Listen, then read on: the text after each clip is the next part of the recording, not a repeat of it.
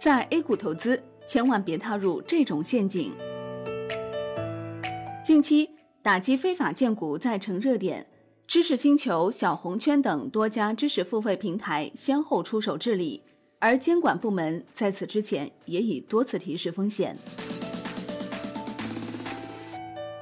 如何判定非法建股呢？广东华商律师事务所沈周律师表示，非法证券投资咨询可以理解为。无资质的机构或个人为证券投资人或者客户提供证券投资分析、预测或者建议等直接或者间接有偿咨询服务的活动。沈周律师介绍，认定非法证券投资咨询需要符合三个条件：第一，是行为主体未经中国证监会批准，不具备证券投资咨询资格的机构或个人。第二是该主体向证券投资人或客户提供了证券投资分析、预测或者建议等咨询服务。第三是该主体因此直接或间接获取了经济利益。非法荐股和合法荐股的区别在哪呢？沈周律师介绍：一是看资质，二是看是否合规操作。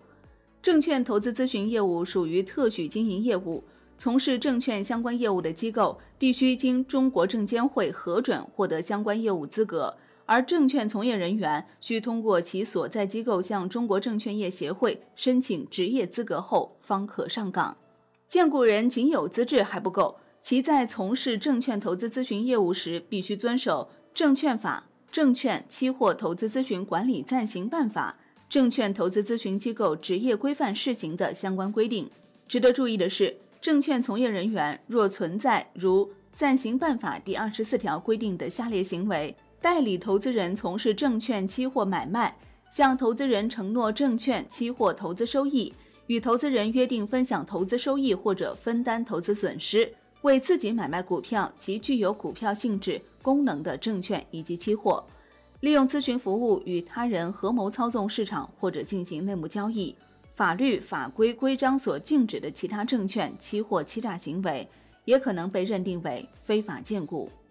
沈周律师总结：如果荐股人具有相应资质，又没有违反前述规定，则其荐股行为属于合法荐股。一句话，代理买卖股票、承诺收益、约定分成、介绍内幕交易，这些行为都可以被视为非法荐股。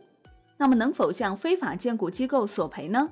如果没有办法证明荐股者存在违法违规行为，则有可能承担举证不能的后果，自行承担损失。有判例显示，法定认定投资者未提交其他证据，证明证券投资咨询机构发出了虚假或有误导性的投资咨询信息。投资者作为有多年经验的证券交易投资者，且多次承诺明了证券交易业务的经营风险，因此不支持投资者要求证券投资咨询机构及其从业人员承担赔偿股票交易损失的主张，所以应该以防范为主。沈周律师表示，投资者可以采取以下方式防范非法荐股的陷阱：第一是核查资质，具有合法荐股资质的证券期货经营机构名单。可在中国证监会、中国证券业协会、中国期货业协会网站查询，而投资者在接受相关服务时，也要积极询问相关机构或者个人是否具备从事证券投资咨询业务的资格，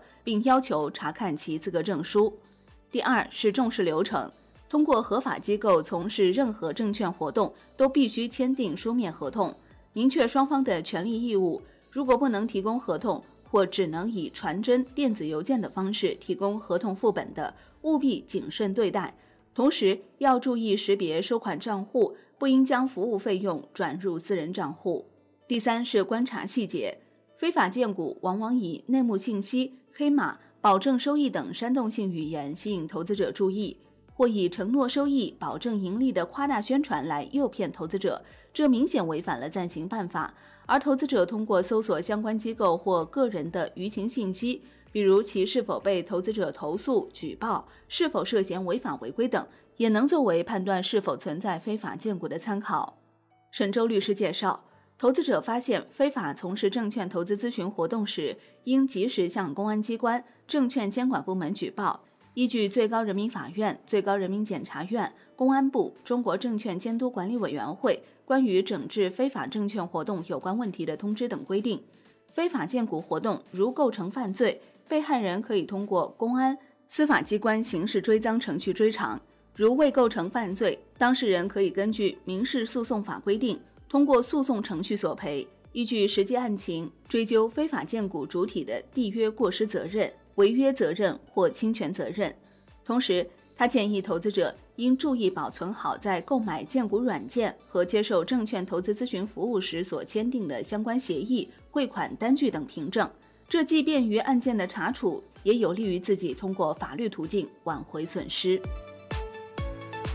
好的，感谢收听，更多内容请打开万德股票 APP，也欢迎您关注转发哦。我是林欢，财经头条，我们再会。